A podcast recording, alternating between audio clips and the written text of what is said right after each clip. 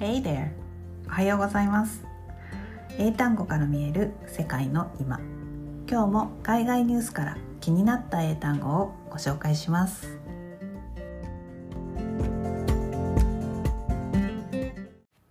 はい、グローバル人材の英単語、えー、今日は風が吹いたら桶屋が儲かるを英語で言ってみたらというタイトルでお送りします、えー、先日ある人からフードロスの話を聞きました。最近フードロスへの取り組みが必要という話をよく聞きます。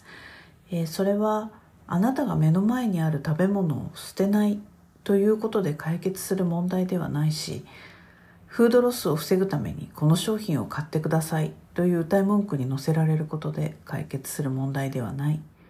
のだそうです。フードロスの問題ってまああの気になりますよね。なんか自分にできることをなんかややんなくちゃとか思ったりするじゃないですか。だけどそうじゃないんだっていうことを言われたんです。でフードロスの問題は目先の捨てられる食品のことだけではなくてもっと大きなシステムの問題だと聞きました。で有り余るほどの食品を生産し流通させているシステムそのものへ目を向けなければ、まあ、何一つ解決しないと言われちょっと目が覚めたというかハッとしました。ハッとさせられました、はい。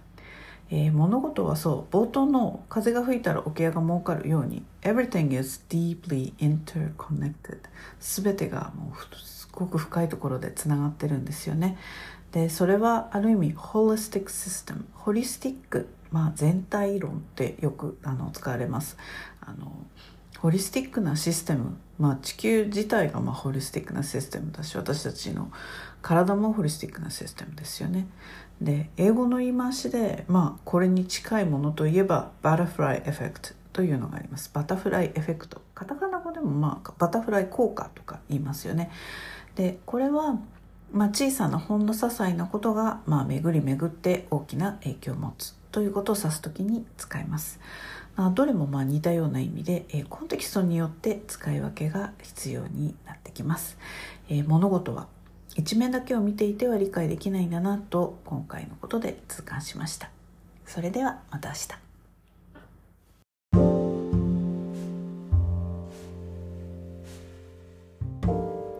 はい今日の英単語いかがでしたでしょうか？